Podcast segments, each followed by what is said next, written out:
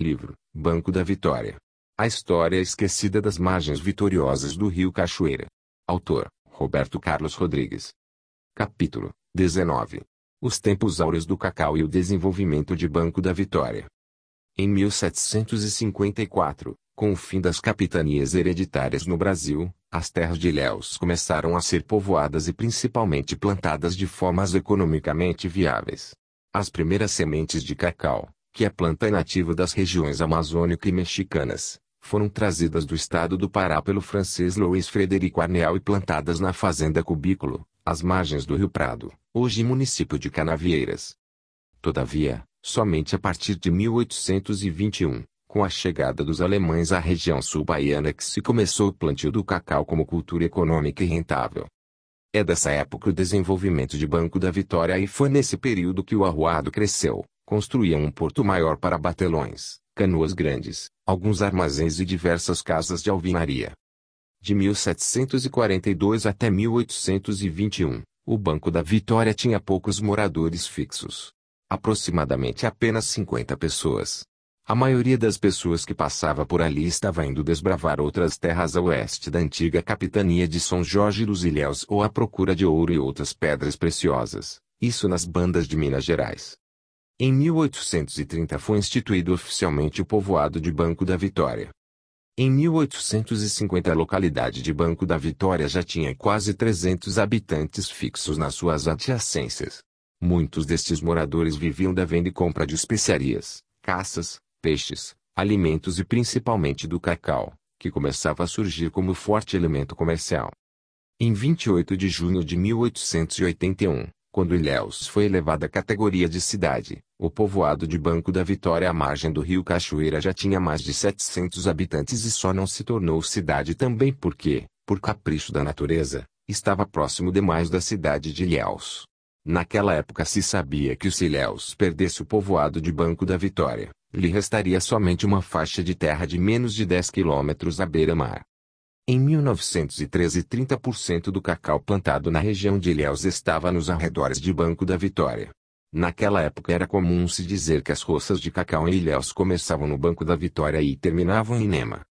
Foi no início do século passado que o Banco da Vitória começou a se desenvolver com as benesses do cacau e principalmente com a chegada dos retirantes nordestinos que fugiam da seca do sertão e vinham trabalhar nas terras dos frutos de ouro do sul da Bahia. Outro grupo que veio para a região de Banco da Vitória foram os ex-escravos do recôncavo baiano. Muitos dessas pessoas eram artífices e vieram tentar as sortes por estas bandas de terra muito parecidas com as florestas africanas. Em 1920 havia um nortista para cada cinco moradores da vila de Banco da Vitória. Em 1930 esse número era um para cada três moradores da localidade. O Banco da Vitória era a segunda opção de vida para os retirantes do sertão brasileiro que chegavam ao porto de Ilhéus. A primeira opção era a próspera Itabuna que crescia assustadoramente. São dessa leva os saudosos sergipanos Pericles Melo e sua esposa Dona Normélia, seu Zé Melo e sua esposa Dona Inês, seu Newton Nunes, Paulo Rocha, Manuel Oliveira Nunes, conhecido como seu Oliveira, Raimundo Raposo, Luiz Delegado, Dantinha, seu Joaquim Araújo, Dona e tantos outros nortistas que vieram para o Banco da Vitória. Em 1915 o Banco da Vitória já possuía correios, telégrafo, sede de consulado, armazéns, trapiches, escolas, clube social, iluminação de ruas e ativo comércio. O comércio do povoado era muito maior que os de muitas cidades do sul da Bahia.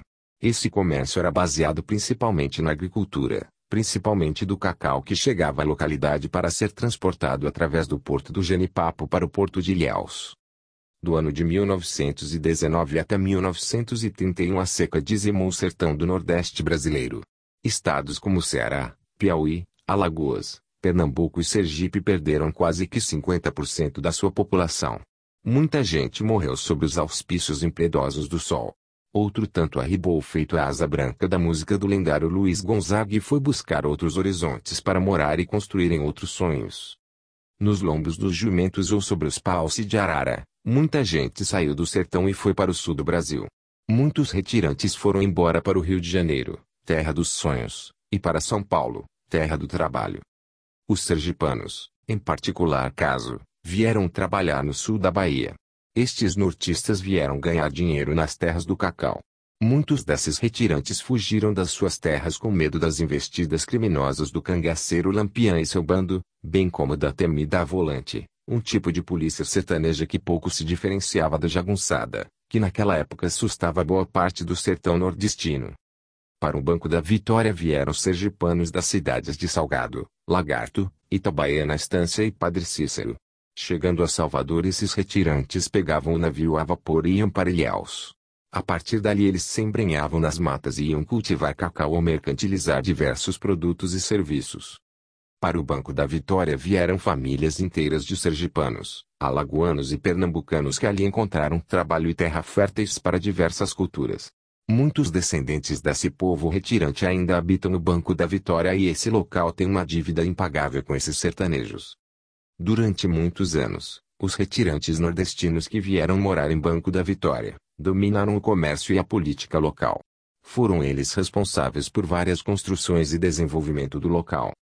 Naquela época em Banco da Vitória existiam delegacia, intendência, sede de empresas de compra e venda de cacau, alfaiatarias, estábulos fabulosos, construtores de barcos e canoas, fábricas de sacarias etc.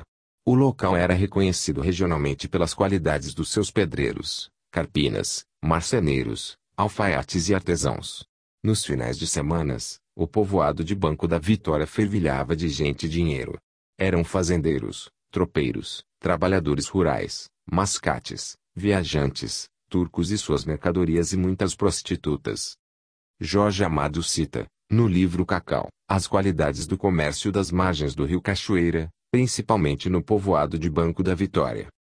Francisco Borges de Barros cita no seu livro Memória Histórica de Ilhéus, de 1915, que neste ano o Porto do Genipapo despachou 160 mil arrobas de cacau para Ilhéus e que o povoado de Banco da Vitória era o segundo maior arrecadador de imposto para a comarca do município de Ilhéus, perdendo somente para a sede municipal. Barros também cita a existência de um fabuloso comércio em Banco da Vitória e a imponência do clube lítero recreativo que existia no local e os grandes armazéns de cacau, bem como o comércio de gado vindo do sertão.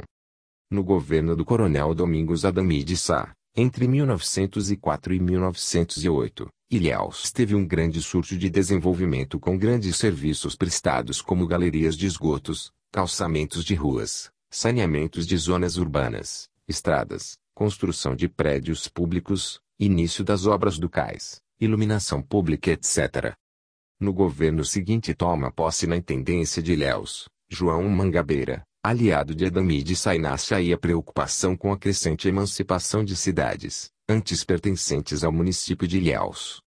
João Mangabeira era forte defensor da unidade territorial de Ilhéus e alertou diversos políticos locais sobre o risco da localidade de Banco da Vitória se emancipar e tosar substancialmente o poderio econômico da cidade de Ilhéus. Outro medo geopolítico da época era a emancipação da vila de São João da Barra do Pontal, atual Pontal, que também acabou não acontecendo.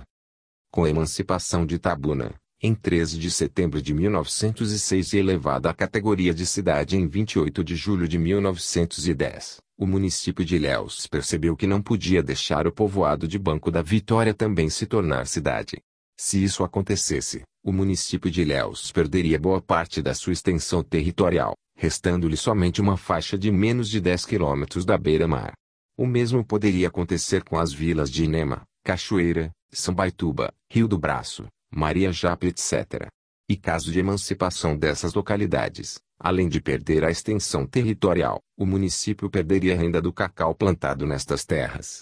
Isso era impensável para os fazendeiros do cacau que moravam em Ilhéus e por conta disso uma forte pressão política foi exercida junto ao governo federal para a manutenção da hegemonia do território de Ilhéus. Com a prosperidade da lavoura do cacau, se inicia o processo de emancipação regional, quando vilas e povoados do sul da Bahia se tornaram cidades, como o que ocorreu com Uruçuca, Itabuna, Una, Coaraci, Camamu, Camacã, Buerarema, Ibicaraí, Ubaitaba, Ubatã, dentre tantas outras localidades. Em 10 de agosto de 1912, a cidade de Itabuna eleva o povoado de Ferradas à categoria de distrito. Isso foi feito com o mesmo intuito que teve Ilhéus para com o Banco da Vitória. A recém-cidade emancipada de Itabuna tinha também medo de ver o povoado de Ferradas se desenvolveria acontecer a mesma coisa que tinha ocorrido entre Itabuna, antes distrito, e Ilhéus. A história nos mostra hoje que o Banco da Vitória e Ferradas se atrofiaram socialmente, enquanto Ilhéus e Itabuna, respectivamente, evoluíram de formas magistrais. Vale citar nesse momento que o maior escritor da nossa região e mundialmente reconhecido, o iluminado Jorge Amado, Nasceu em Ferradas em 10 de agosto de 1912 e com pouco mais de um ano de idade foi levado pela família para fora de Ferradas, fugindo de um surto de varíola que atacava aquela região. Ele foi viver sua infância em Ilhéus. Jorge Amado era fascinado pelo rio Cachoeira e pelas matas que se estendiam nas suas margens. Quando viajava por essas bandas, Amado adorava beber água de coco em Banco da Vitória e fazia nobres comentários sobre a beleza do rio Cachoeira, nas curvas próximas à nossa localidade. Jorge Amado morreu em 06 de agosto de 2001 e deixou uma bibliografia de 32 obras que foram traduzidas para mais de 40 idiomas. Voltando à história de Banco da Vitória, se sabe que o povoado tinha entre as décadas de 50 e 70 uma feira que era maior que a da sede do município de Ilhéus. Muitos fazendeiros faziam compras de produtos para suas fazendas na feira de Banco da Vitória e o comércio local era exuberante, farto e crescente. No final dos anos 1970, a Prefeitura Municipal de Ilhéus, num ato de extrema social e econômica, extinguiu a Feira do Banco da Vitória e com isso o comércio local quase acabou. No lugar das grandes lojas de ferramentas e acessórios agrícolas surgiram as quitandas, os botequins e os prostíbulos. Nos lugares dos antigos armazéns de cacau surgiram as casas de moradias e as pequenas vendas. Sem registros históricos, mas com fortes evidências relatadas por moradores antigos, o município de Ilhéus fez o que pôde para ofuscar o brilhantismo geográfico de Banco da Vitória. A primeira atacada certeira foi a retirada da localidade de todos os órgãos de arrecadação de tributos originados pelo cacau, décadas de 1950 e 1960. A segunda ação fulminante nesse intuito foi transformar o povoado em distrito, dosando, dessa forma, qualquer possibilidade de desenvolvimento social e capacidade de transformação em cidade. Sem receitas financeiras, sem lideranças políticas e sem estrutura social e econômica, o distrito de Banco da Vitória se atrofiou sicamente na margem esquerda do rio Cachoeira e durante muitos anos, pouco ou quase nada, recebeu da receita financeira do cacau que tanto gerou desenvolvimento e riquezas para nossa região e em especial, para o estado da Bahia. Um dos grandes admiradores de Banco da Vitória foi o prefeito Arthur Leite Silveira. Durante o seu governo, 1948 a 1951, Silveira promoveu o crescimento econômico de Banco da Vitória. Neste período foi construído o Barracão de Banco da Vitória. Foi através do apoio desse prefeito de Ilhéus que os comerciantes locais, liderados pelo senhor Apolônio e capitaneados pelos comerciantes Antônio Cardoso e seus filhos, Carlos Cardoso, Naval, Doulis Zé Reis, mais os comerciantes Antônio de Isaías, Raimundo Raposo, Zé Melo, Paulo Rocha, seu Melo, seu Oliveira, entre outros moradores. O barracão era local da Feira Regional de Banco da Vitória, estruturado com pequenos muros e coberto com telhas de zinco. Essa obra social ficava em frente à atual Igreja Católica, nas imediações da casa de Dona Lia e seu Joaquim. Com a construção desse barracão a Feira de Banco da Vitória se tornou uma referência regional de organização comercial e serviu de modelo para muitas outras feiras existentes em várias cidades do sul da Bahia.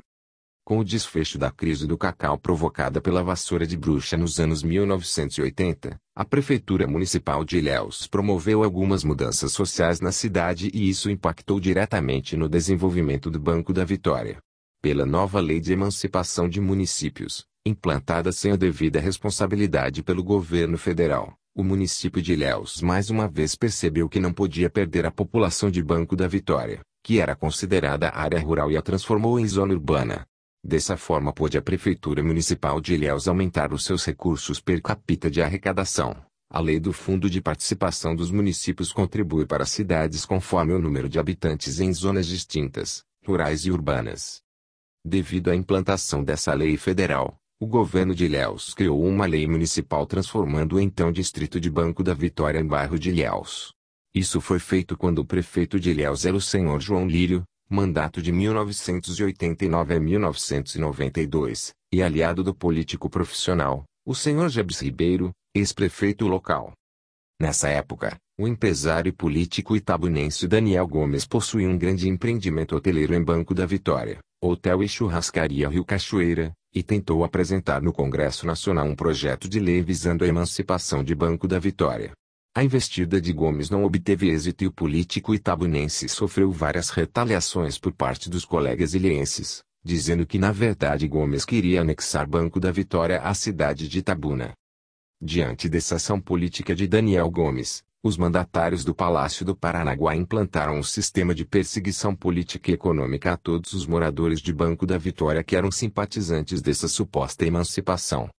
Professores simpatizantes dessa ideia foram remanejados para outros distritos distantes, funcionários públicos foram afastados e donos de casas comerciais começaram a sofrer visitas de fiscais da prefeitura ilhense, que lhe cobravam alvarás e impostos. Aos poucos, a ideia de emancipação de Banco da Vitória foi perdendo força e o próprio Daniel Gomes, sofrendo também críticas de alguns moradores de Banco da Vitória e simpatizantes dos ocupantes da prefeitura de Ilhéus, se desinteressou pelo projeto e o arquivou definitivamente. Desse modo, ganhou a cidade de Ilhéus em novos proventos per capita de impostos federais e perdeu, como de costumes, a localidade de Banco da Vitória. Dizem que Daniel Gomes, de tanto sofrer insultos de alguns moradores de Banco da Vitória, desanimou também com seu empreendimento local e os poucos o hotel e churrascaria Rio Cachoeira foram definhando até fecharem completamente. Todavia, não são esses os relatos mais importantes da nossa história mais recente. Haja vista aqui, mesmo sofrendo retaliações de alguns políticos ilhenses, o Banco da Vitória progrediu timidamente e hoje quase não precisa da ajuda da sua cidade-mãe. O desenvolvimento que se tem visto no Banco da Vitória nos últimos anos, pouca coisa tem a ver com os desígnios da administração municipal ilhense. Os responsáveis por essa alavancagem comercial são os verdadeiros amigos, comerciantes e moradores de Banco da Vitória. Voltando à nossa história mais alegre, um fato interessante da época dos tempos áureos do cacau foi a nomeação da atual Rua dos Artistas. Essa rua foi aberta com o intuito de facilitar o acesso de pessoas que iam e vinham do porto do Genipapo para a estrada antiga de Ilhéus, Itabuna, que ficava nas proximidades da fazenda Victória. Alguns fazendeiros locais optaram por esse novo acesso ao porto do Genipapo, preferindo uma estrada mais seca e bem diferente dos lamaçais da beira do rio Cachoeira e dos brejos dos sopés dos Altos Santa Clara e da Bela Vista, antigos caminhos das ruas da Boiada e Ruinha. Antes da abertura da Rua dos Artistas o acesso ao Porto do Genipapo era feito através da extensão da Rua do Porto que margeava o rio Cachoeira e encontrava a referida estrada, um pouco à frente da Fazenda Victória. Naquela época, a extensão da Rua do Porto era um verdadeiro lamaçal por onde passavam tropeiros, animais e viajantes. Esse local era um caminho-rua suja, cheia de fezes de animais, cobras e lixos.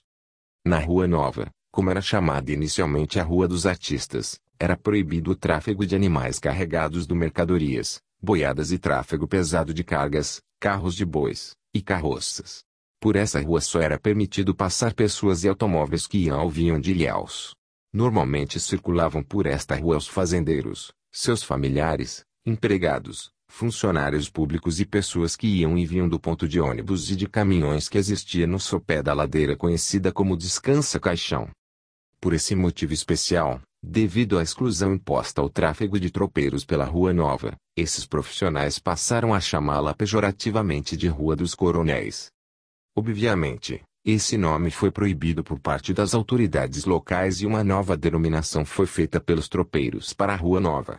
Dessa vez mais sarcástica, porém inovadora, denominou-a de Rua dos Artistas, em homenagem a alguns artistas como pedreiros, marceneiros, sapateiros, carpinas e ferreiros que habitavam e trabalhavam por ali.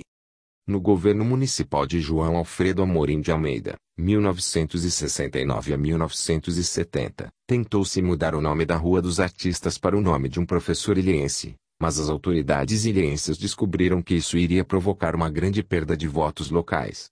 Por esse motivo, a proposta foi aposentada e até hoje e por certo, por muito tempo traço, a rua principal de Banco da Vitória será a Rua dos Artistas, por onde obviamente passa todo mundo.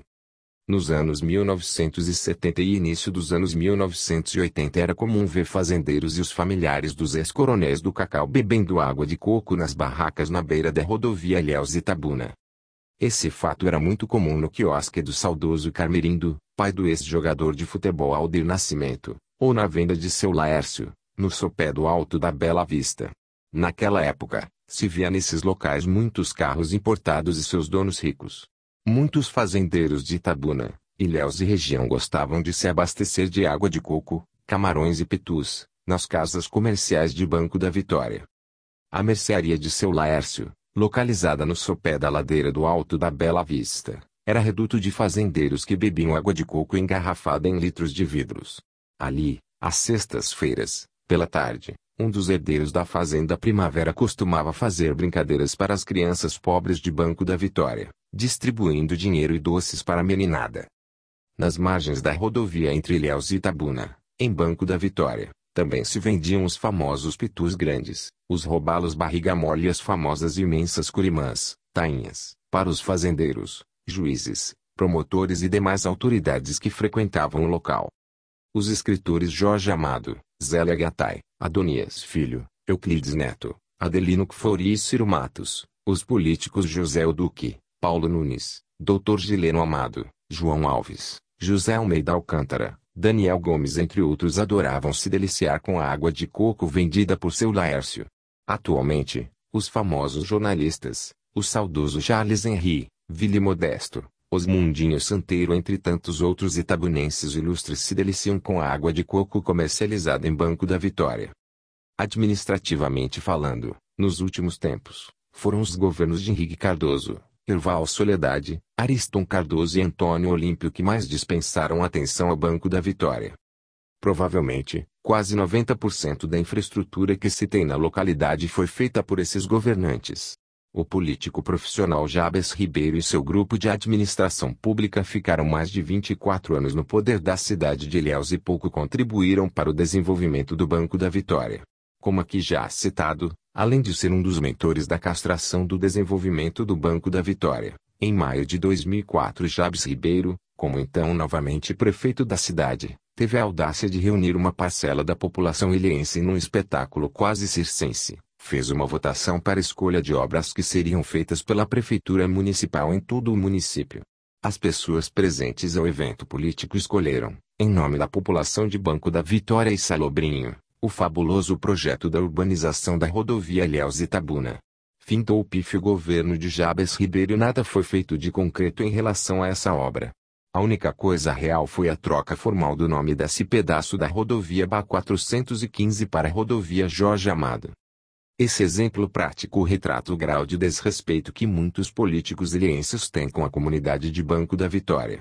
Afinal, o tão propagado projeto revolucionário para essa rodovia não passou de um engodo social. Nas eleições municipais de 2004 os eleitores de Banco da Vitória mostraram nas urnas o seu repúdio ao grupo político monástico liderado por Jabes Ribeiro. As urnas falaram pelo povo e o candidato a prefeito, indicado por Jabes Ribeiro, Suane Nazaré de Andrade, teve uma votação irrisória em nossa comunidade. Dessa forma, o povo local mandou um sério recado para os políticos ilhenses que se mostram pouco comprometidos com as verdadeiras causas sociais da nossa comunidade. Todavia, no ano de 2012, a cidade de Ilhéus elegeu novamente Jabes Ribeiro como prefeito. Neste pleito ele obteve 44,09% dos votos válidos, 39.733 votos. O mais triste dos atuais descalabros administrativos desta gestão de Ribeiro, em relação à comunidade de Banco da Vitória, foi a autorização para a demolição do prédio do antigo matadouro municipal de Ilhéus para dar lugar para a construção de uma quadra poliesportiva. Fato ocorrido em agosto de 2015. A Prefeitura Municipal de Ilhéus não consultou a população local para saber a sua opinião quanto à manutenção ou demolição do prédio histórico e centenário. Vale ainda citar que o próprio Jabes Ribeiro, quando candidato a prefeito em 2012, apresentou na localidade do Banco da Vitória um projeto para a revitalização deste prédio, objetivando transformá-lo em centro gastronômico e turístico regional. Como se vê, mais uma vez o povo de Banco da Vitória foi enganado. Em dezembro de 2016 acabou o mandato de Jabes Ribeiro como prefeito de Ilhéus e a quadra de esporte planejada para ocupar o antigo matadouro é apenas uma obra inacabada que tem como fachada um lixão à beira da rodovia Jorge Amado. Como na legislatura 2012 a 2016 a comunidade de Banco da Vitória não elegeu nenhum vereador representante do local, paga-se o alto preço de não ter quem a defenda perante o Legislativo de Ilhéus. O morador de Banco da Vitória Divaldo Gomes, de 45 anos de idade, obteve na eleição a vereança de 2012 1.219 votos e ficou com suplente do seu partido, o PMN. No dia 6 de maio de 2014 Edivaldo Gomes tomou posse como vereador e ficou no cargo por breve período. Como vereador Gomes apresentou diversos projetos, requerimentos e indicações não somente para os bairros do Banco da Vitória, Vila Cachoeira e Salobrinho, onde recebeu a maioria dos votos, mas também para toda a cidade. Nas eleições de 2016 o Banco da Vitória apresentou três moradores como candidatos a vereadores de Ilhéus. Edivaldo Gomes, Joel Gomes e Dico, José Nascimento, foram bem votados, mas não foram eleitos.